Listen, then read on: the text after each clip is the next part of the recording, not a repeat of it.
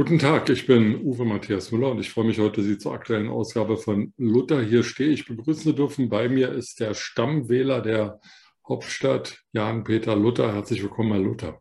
Und wie immer, Schrank macht schlank. Deswegen davor sitzend in Bereitschaft für Sie am Montagnachmittag.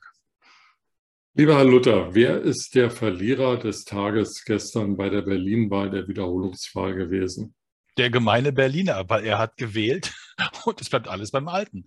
Millionen wurden ausgegeben und vermutlich wird es ausgehen wie das Hornberger Schießen, was bekanntermaßen ohne große berühmte oder nachweisbare Erfolge äh, vonstatten ging. Wir haben äh, drei ähm, Ampel, nee, Ampel sind es ja nicht, drei Koalitionäre.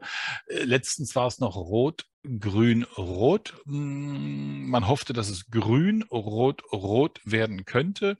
Man verbleibt jetzt bei Rot, Grün, Rot und muss nichts machen, außer abwarten, bis die Legislatur zu Ende ist ist absurd. Also ich meine, wir kennen die Wahlergebnisse, aber äh, es ist dem Berliner nicht zu vermitteln, warum er bei einer vergeigten Wahl, die genau die drei, die jetzt weitermachen wollen, vergeigt haben, zur Wahl geht, seinen Protest ausdrückt, indem man sein Kreuz woanders macht, dass eine Partei zehn Prozent, mehr als zehn Prozent, fast elf Prozent über dem vorigen Ergebnis liegt und offensichtlich ein Votum bekommen hat, etwas anders zu machen, etwas neu zu machen, etwas zu verändern und dann genau diese Partei, die das will, in die Ecke gestellt wird, nach dem Motto, wir können ja parlamentarische Mehrheiten beschaffen, wie wir wollen, dann könnt ihr, obwohl ihr die Wahl gewonnen habt, bleiben, wo ihr wollt. Es bleibt, wie es bleibt.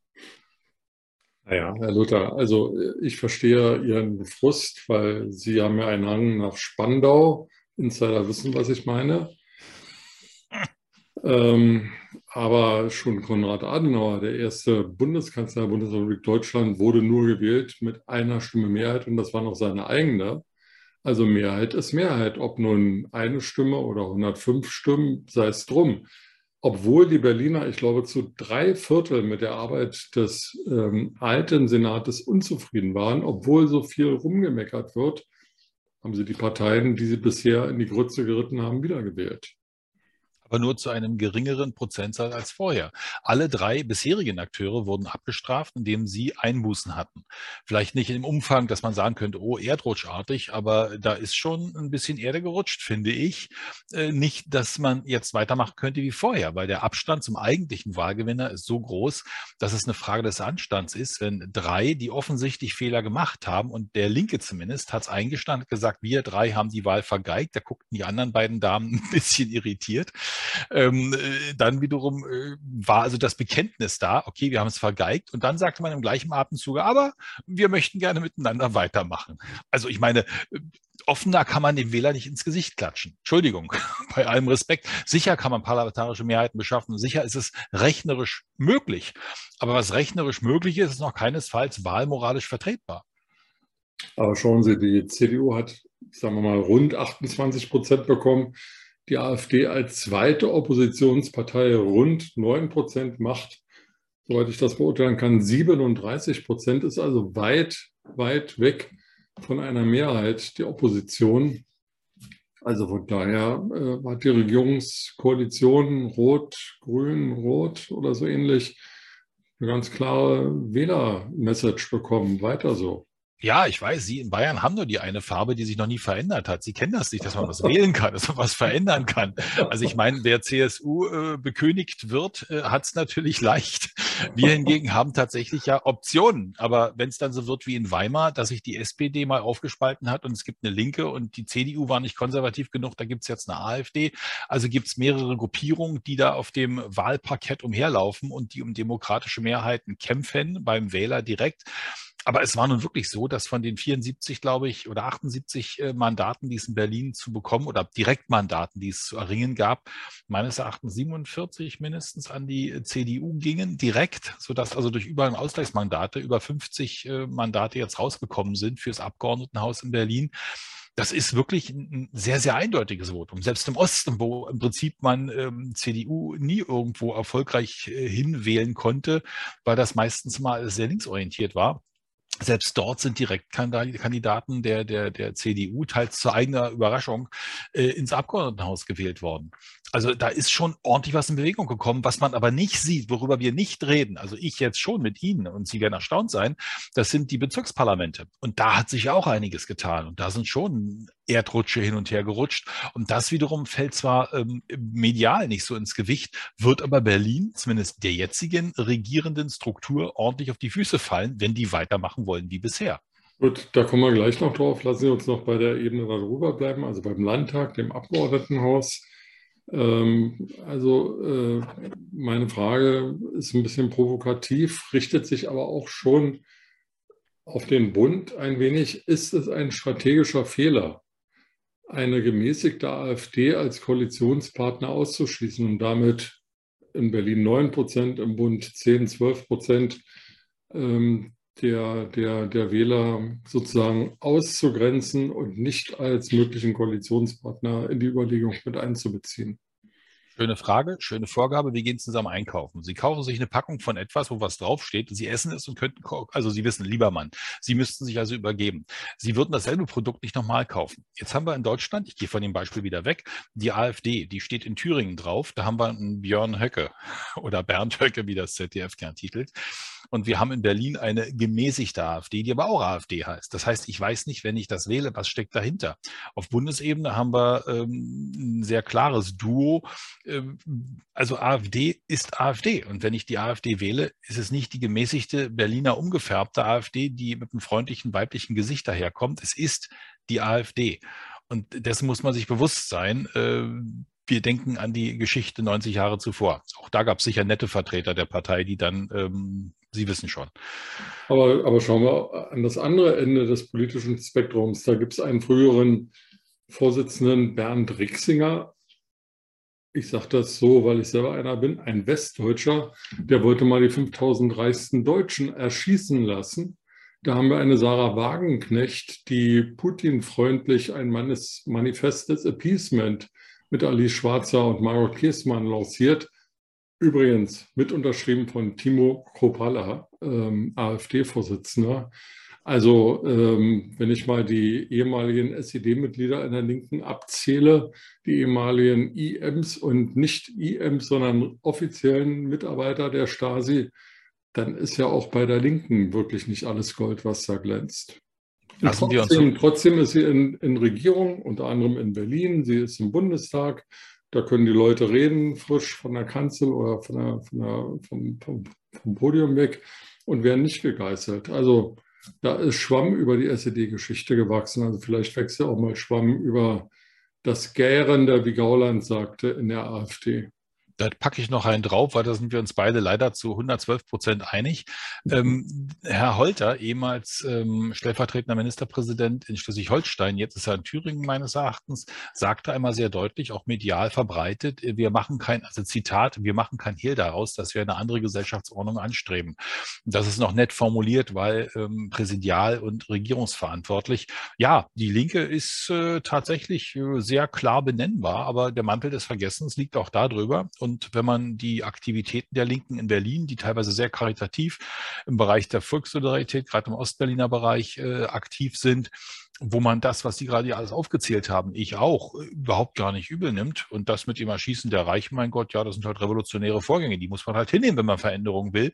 Salopp gesagt, fies gesagt dann äh, ist das natürlich eine völlig andere Betrachtungsweise. Aber Sie haben recht, ich teile Ihre Meinung, äh, wie gesagt, zu 112 Prozent. Aber wenn man mit denen koalieren möchte, dann, dann tut man das offensichtlich. Aber mit der AfD nicht. Mit der AfD offensichtlich nicht. Gut, ich hatte Sie ja im Eingangsstatement äh, nach dem größten Verlierer der gestrigen Wahl äh, gefragt. Da haben Sie gleich 2,4 Millionen genannt, nämlich den oder die Wähler und Wählerinnen, WählerInnen oder Wähler außen, wie auch immer richtig korrekt gegendert wird. Ähm, lassen Sie mich nach dem Spitzenkandidaten der FDP fragen, Mario Chaya, namentlich nahe dem Generalsekretär der CDU. Er heißt wiederum Mario Chaya, Sie meinen Sebastian Chaya, aber da merkt man schon die Nähe der Namen. Also Sebastian meinen Sie, Mario ist ja noch am Ruder. Er konnte sich seine Helme aus dem Gesicht nicht verkneifen gestern Abend, als er im Adenauerhaus stand. Ähm, Sebastian, sein jüngerer Bruder, der guckte relativ traurig zu Recht. Denn Sie wollten es wahrscheinlich gerade ansprechen mit äh, unter fünf Prozent, obwohl das Thema gut gesetzt war, die Verwaltungsstruktur in Berlin und äh, eine Verwaltungsreform als zentrales Wahlkampfthema.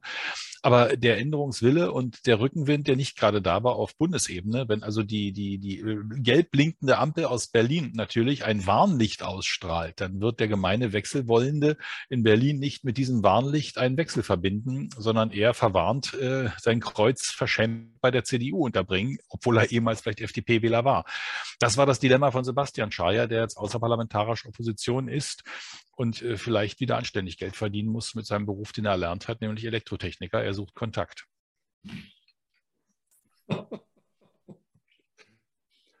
Herr Luther, jetzt mache ich den dritten Einlauf und vielleicht, Sie robben sich ja da schon ran, aber irgendwie geht mir das noch nicht schnell genug. Wer ist denn nun der ganz große Verlierer? Wenn es schon nicht der Sebastian Schaja ist, dann ist es vielleicht doch der Christian Lindner. Ja, ja, ja, ja, doch, könnte man so sehen. Denn der muss ja in Berlin jetzt richtig Gas geben, weil äh, nach mehreren verlorenen Landtagswahlen und Abgeordnetenhauswahl jetzt gestern muss er sich überlegen, ob das, was er an Fahrplan hat, äh, auf Bundesebene tatsächlich noch durchsetzbar ist. Und da die FDP eine One-Man-Show ist, äh, muss sich Herr Lindner überlegen, wie er Herrn Lindner verzaubert, dass Herr Lindner nicht mehr Herr Lindner ist, sondern die FDP sich tatsächlich ähm, etwas gibt, was beim Wähler offensichtlich ankommt. Also das, der, der, der Chaya hat geworben für freie Autos, für freie Bürger. Halt, nee, nee, der hat, der hat generell, also die Hauptthematik auf den Straßen war eben genau diese Verwaltungsreform. Berlin muss ja. besser verwaltet werden. Da waren die Autos gar nicht so wichtig bei ihm. Gut, aber okay, so, also er hat liberale Themen gesetzt, aber die Leute wollten das nicht. Wenn einer den Wechsel wollte, wenn einer die Opposition stärken wollte, dann hat er ein bisschen AfD gewählt, die ganz leicht zugelegt haben, oder gleich die CDU, die äh, um 10 Prozent zugelegt hat. Aber die FDP ist hinten runtergefallen. Wenn also dann der Bundestrend, der Bundeslindner auf den Landesschreier negativ abfärbt und dass er in Niedersachsen, Nordrhein-Westfalen, Schleswig-Holstein, überall vorher Saarland ja auch schon der Fall war, dass die FDP nicht reüssieren konnte, dann muss ich doch die FDP fragen, ob sie in der Ampel richtig aufgehoben ist, wenn die Wähler das einfach nicht wollen. Ich gebe noch ein anderes Beispiel. Die FDP kämpft immer um junge Wähler. Die meisten Wähler der FDP sind jung. Bei den Alten baut sie dann ab. Aber die jungen Wähler, die Mehrzahl, die große Mehrzahl der jungen Wähler geht sowieso zu den Grünen. Das heißt, ähm, da steht die FDP in einem systemischen Wettbewerb, den sie eigentlich gar nicht gewinnen kann, weil irgendwie Baerbock und Habeck, egal ob Frau Baerbock jetzt Russland mal nebenbei so auf Englisch den Krieg erklärt oder nicht, bei den jungen Leuten eben besser ankommt als an, ja, ankommen, ankommen, die beiden besser ankommen als Christian Lindner. Also wäre es nicht an der Zeit, wirklich mal in Klausur zu gehen und nicht zur Hochzeit nach Sylt zu fahren, sondern zur Klausur in irgendein Kloster, da mal zwei Tage drüber nachzudenken, ob die Zielgruppe der AfD und die, nein, nicht der AfD, der FDP und die Themen der FDP noch richtig gesetzt sind ist ein guter Vorschlag, so eine Klausur. Die Frage ist natürlich, wenn ich in so einer Ampel bin, bin ich ähm, den Zwängen der Realität ausgesetzt. Ich muss also pragmatisch handeln. Pragmatisches Handeln, mitunter unpopulär, kommt logischerweise beim Wähler nicht an, ähm, weil das mitunter schmerzhaft, unangenehm ist oder schwer zu erklären ist, wenn man nebenbei noch ein großes Ministerium führen muss und ähm, die Finanzen zusammenrechnen muss, die in der momentanen Krisensituation nicht gerade üppig gesät sind. Ähm, die Klausur alleine macht's nicht. Und da die Klausur wahrscheinlich Herr Lindner mit sich selbst irgendwo begehen muss, ähm, ist das Kloster sicher ein empfehlenswerter Ort. Die Frage ist, was hinten rauskommt. Das hat schon ein anderer Kanzler mal irgendwie hinterfragen wollen, der tatsächlich einer war. Und das wiederum ist bei der FDP tatsächlich zu hinterfragen, welche Rezepte sie hat, um dem Wähler tatsächlich auch auf Landtagsebene, Länderebene etwas schmackhaft zu machen, äh, was sein Kreuzchen dann äh, auf dem gelben Ampelfärbchen dann machen lassen möchte. Lassen wir uns zum Abschluss ähm, zur SPD kommen. Frau Giffey ist vor zwölf Monaten oder so, rund zwölf Monaten, als die glänzende äh, Bürgermeisterin angetreten. Vorher war sie Spitzenkandidatin der SPD.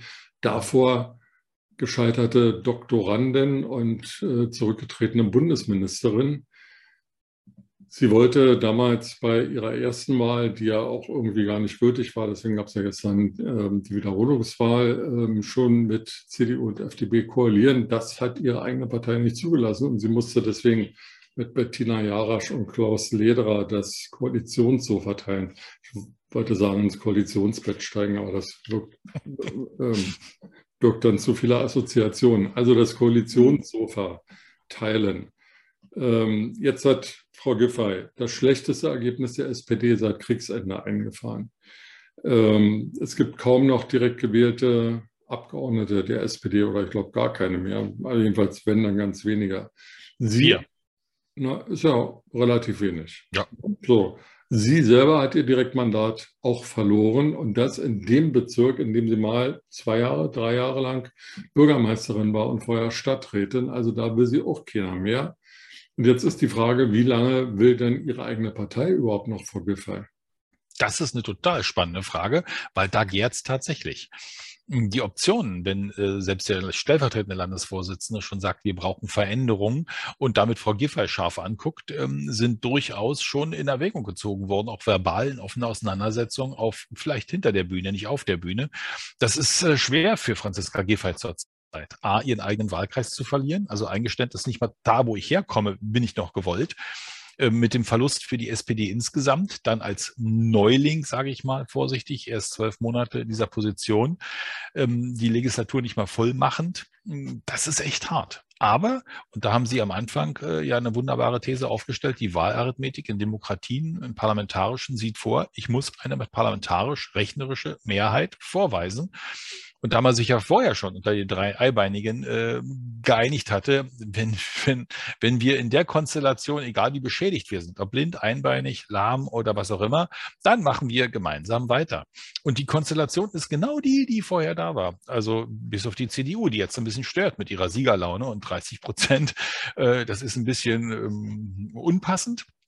Aber ansonsten ist die SPD an der Eins. Das heißt, Frau Giffer könnte als regierende Bürgermeisterin weitermachen. An der Zwei bleibt die ewig mosernde Frau Jarasch äh, mit ihren Zielen und Vorstellungen, die ja die anderen beiden schon kennen. Und Herr Lederer kann sowieso nur, wenn er regieren will, mit den beiden regieren, weil niemand anders würde mit ihm zusammen irgendwie koalieren wollen. Also ganz klare Sachlage. Drei Schwache sind mehr als ein Starker. Herr Saleh kommt ja genauso wie Kai Wegener ähm, aus Spandau. Frau Jarasch hat oh. in Spandau kandidiert, glaube aber auch den Wahlkreis nicht gewonnen, aber bin mir jetzt auch nicht sicher, ist aber wurscht. Und Herrn Saleh wird ein übergroßer Ehrgeiz nachgesagt. Eigentlich hält er sich für die bessere Franziska Giffey. Ist das jetzt die Zeit, die Messer zu wetzen und äh, den Thron von Frau Giffey abzusägen und sich selber auf den Stuhl zu setzen? Für Herrn Saleh? Frage ist, wie schmerzfähig die SED, äh, SPD, SPD ist. Die eine ist ja schon nicht mehr, aber äh, oder zumindest nicht mehr in der Form. Äh, interessant ist natürlich, wenn man es genau betrachtet, äh, solange ich mich erinnern kann und in diesem Strukturbereich West-Berlin, Berlin, einheitliches Deutschland agiere, regiert die SPD in Berlin. 1990 äh, gut weiter Momper, dann kam äh, Eberhard Diebken, aber auch der konnte nur koalieren mit einer anderen Partei und das war die SPD. Das heißt also seit Menschengedenken gefühlt äh, regiert in Berlin die SPD mit oder alleine. Sie konnte sich ähm, 2001 äh, oder 1999, eine, 2001 dann bei dem, nach dem Bankenskandal von der CDU-Last befreien und alleine weiter regieren. Nicht alleine, aber zumindest als Führungskraft dann mit anderer äh, Beteiligung. Seitdem regiert die SPD. Und es wäre manchmal vielleicht ganz wohltuend, wenn eine Partei, die seit gefühlt Menschengedenken regiert, auch mal von der Regierungsbank runter muss, um sich wieder zu konsolidieren. Also der Prozess in der SPD ist ein schmerzhafter. Wollen wir Veränderung ähm, oder wollen wir an der Macht bleiben? Wenn wir Veränderung wollen, heißt das nur, wir verändern Frau Giffey, koalieren mit der CDU, bleiben an der Macht als Zweite, aber ein gewisser Ehrgeiziger könnte dann vielleicht äh, Senator sein und äh, Vize-Regierender Bürgermeister. Bleibt es so, wie es ist, gibt es also keine Veränderung, dann bleibt die SPD im Roten Rathaus. Also die Konstellation ist äh, schon interessant. Regieren wir oder regieren wir? Ja, also ich bin der festen Überzeugung, die SPD wird sich das Rote Rathaus nicht nehmen lassen. Die Dienstwagen sind einfach zu groß und die Amtszimmer im Roten Rathaus zu schön, als dass man jetzt irgendwie die harten Winker der Opposition drücken will. Aber haben wir eigentlich schon über Kai Wegner geredet? Wer ist das? ah, der König ohne Land. Ja, ich hoffe, wir können über ihn reden, weil ich fand es interessant, äh, wie pragmatisch und wie gut ähm, sachlich, rational er tatsächlich die Hand ausgestreckt hat und gesagt hat, okay, es geht hier um die Stadt, es geht um gemeinsame äh, Ideen, gemeinsame Vorstellungen. Ich weiß, dass ich ähm, als, als Gewinner nicht alles mit nach Hause nehmen kann. Ich muss die Hand ausstrecken und muss auch dem, dem Partner eine Chance geben, sich durchzusetzen. Das ist äh, ein sehr großzügiges, sehr faires, anständiges Angebot, was er macht. Die Frage ist, ob ähm, die Gespräche, die er führen will, von den anderen nicht ausgenutzt werden oder er am Ende allein nach Hause muss. Herr Luther, jetzt fällt mir ein, wir wollten ja auch noch über die Bezirksverordnetenversammlungen reden. Es gibt ja leider in Berlin nur noch zwölf Bezirke. Früher gab es mal 20. 23 sogar, ja. Es ist immer schön, wenn einer am Tisch sitzt, der noch schlauer ist als ich. Ja, ich muss es manchmal beweisen, sonst glauben Sie es mir ja nicht. Also 23, lieber Herr Luther, bitteschön. 23 Bezirke. Jetzt gibt es noch, wie viel? Zwölf. Sie hatten völlig recht, natürlich, wie immer. so, und welchen Einfluss haben denn überhaupt die Bezirke? Sind das nicht reine Verwaltungseinheiten? Naja, das sind schon kleine Fürstentümer. Also die Bezirke äh, sind schon nicht unwichtig. Und die Bezirksfürsten, ob das jetzt Kreisvorsitzende äh, in diesen Bezirken sind oder ob das die Bürgermeister sind, die Bezirksbürgermeister, die haben schon einen ordentlichen Stellenwert, schon durch die Fusion. Es sind ja eben durch die 23 nur noch 12. Das heißt, damit gab es eine Aufwertung. Und die haben gegenüber dem Senat durchaus auch schon eine gewisse Eigenständigkeit, was der Senat ja nicht gerne sieht. Weswegen ja Kai Wegner sagt, okay, es macht Sinn, eine Verwaltungsreform insgesamt durchzuführen, dass, äh, wenn zum Beispiel sich ein, ein Großkonzern äh, wie Google von mir aus in äh, Friedrichshain ansiedeln will, aber die dortige grüne Bezirksverwaltung sagt, nö, die kommen hier nicht her, dann sagt der Senat zwar herzlich willkommen, aber der Bezirk streckt den Mittelfinger aus. Ähm, somit hat man dann Schwierigkeiten, auch als Senat sich irgendwo äh, freundlich zu zeigen, wenn die Bezirke quasi an die Tür zu knallen. Also da gibt's durchaus Differenzen, weil die Bezirke ja nicht äh, homogen wie der Senat in Ampelkoalitionsform äh, fungieren, sondern ja auch mit unter andere Farben aufweisen und dem Senat tatsächlich mal eine rote, grüne oder andersfarbige Karte zeigen. Jetzt verstehe ich auch das Thema Friedrichstraße. Das war gar nicht Frau Jarasch, die die Friedrichstraße zur Fußgängerzone gemacht hat, sondern das Bezirksamt Mitte. Und da gibt's einen grünen Verkehrssenator und äh, Verkehrsstadtrat. Okay. Und ich glaube, es, gab einen, es gab einen grünen Bürgermeister, der wurde abgewählt, aber die Farbe grün ist weiter geblieben, sodass also grün, grün, grün, äh, alles meine Kleider sind da so grün wie Frau Jarasch. Ähm, das nimmt sich nicht viel. Aber natürlich ist es einfacher, wenn man einen Senatsvorstoß mit Wohlwollen des Bezirkes umsetzt, hat man gleichzeitig einen Katalysatoreffekt. Das funktioniert auch im positiven Sinne natürlich. Und wie ist jetzt die Zusammensetzung der Bezirksverordnetenversammlung nach der Wahl gestern? Schwärzer, wesentlich schwärzer natürlich, weil ähm, durch den Wahlsieg der CDU hat sich das auch auf Bezirksebene manifestiert.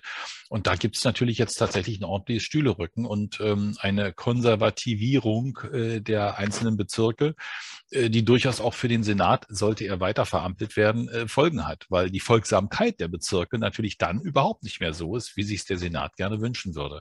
Also die Diskrepanz und die Regierungsfähigkeit in Berlin wird komplizierter und eine glücklose Frau ähm, Giffey wird mit ihrer Euphorie, die sie gestern und heute schon ausgestrahlt hat, weil sie gemerkt hat, dass das alles schwieriger wird, äh, wohl dazu nicht beitragen, dass es besser wird. Wir haben hier in DNews 24 ein Format, das heißt Bericht aus Berlin. Der wird jeden Sonntag abgeliefert von Dieter Hapel, der mal Bürgermeister in Tempelhof und dann im zusammengelegten Bezirk Tempelhof-Schöneberg war. Also der profitiert hat davon, dass aus 23 Bezirken zwölf geworden waren. Mhm. Und der sprach im gestrigen Bericht, äh, also im sonntäglichen Bericht äh, aus Berlin, von Wahlbeamten, die Stadträte in den äh, Bezirken seien. Und da sei jetzt überhaupt noch nicht klar, ob denn diese Wahlbeamten überhaupt nach einem Jahr schon abgesetzt werden könnten und durch neue Wahlbeamte ersetzt werden könnten. Das sei wohl eine offene juristische Frage. Keine Ahnung, haben Sie dazu Kenntnisse? Nein. Gut. Dann gibt es ja vielleicht für, für, vielleicht für jeden Stadtrat künftig in den Bezirksverwaltungen ähm, einen Schattenstadtrat. keine Ahnung, wie sich das da manifestieren wird. Die jetzigen Stadträte sind gut bestallte Persönlichkeiten, also kleine Staatssekretäre, genau wie die Bürgermeister relativ gut ähm, auch äh, bezahlt werden. Das ist schon ein begehr begehrenswerter Job. Und wer den einmal hat, lässt nicht gerne los. Und nach Proports werden die verteilt und teilweise weitervererbt äh, an die nächste Generation der, der Partei, die danach kommt. Das ist schon manchmal ganz putzig, wie das in den Bezirken so zugeht. Herr Buschkowski war ja der Vorgänger von Frau Giffey als Neuköllner Bürgermeister. Damals kannte ihn. Die halbe, die halbe Welt. Und jetzt kennt ihn die ganze Welt, weil ja. er nicht mehr Bürgermeister ist, äh, geht dann keinem Mikrofon und keinem Scheinwerfer mehr vorbei, ohne da reinzureden. Ja, ja, ja.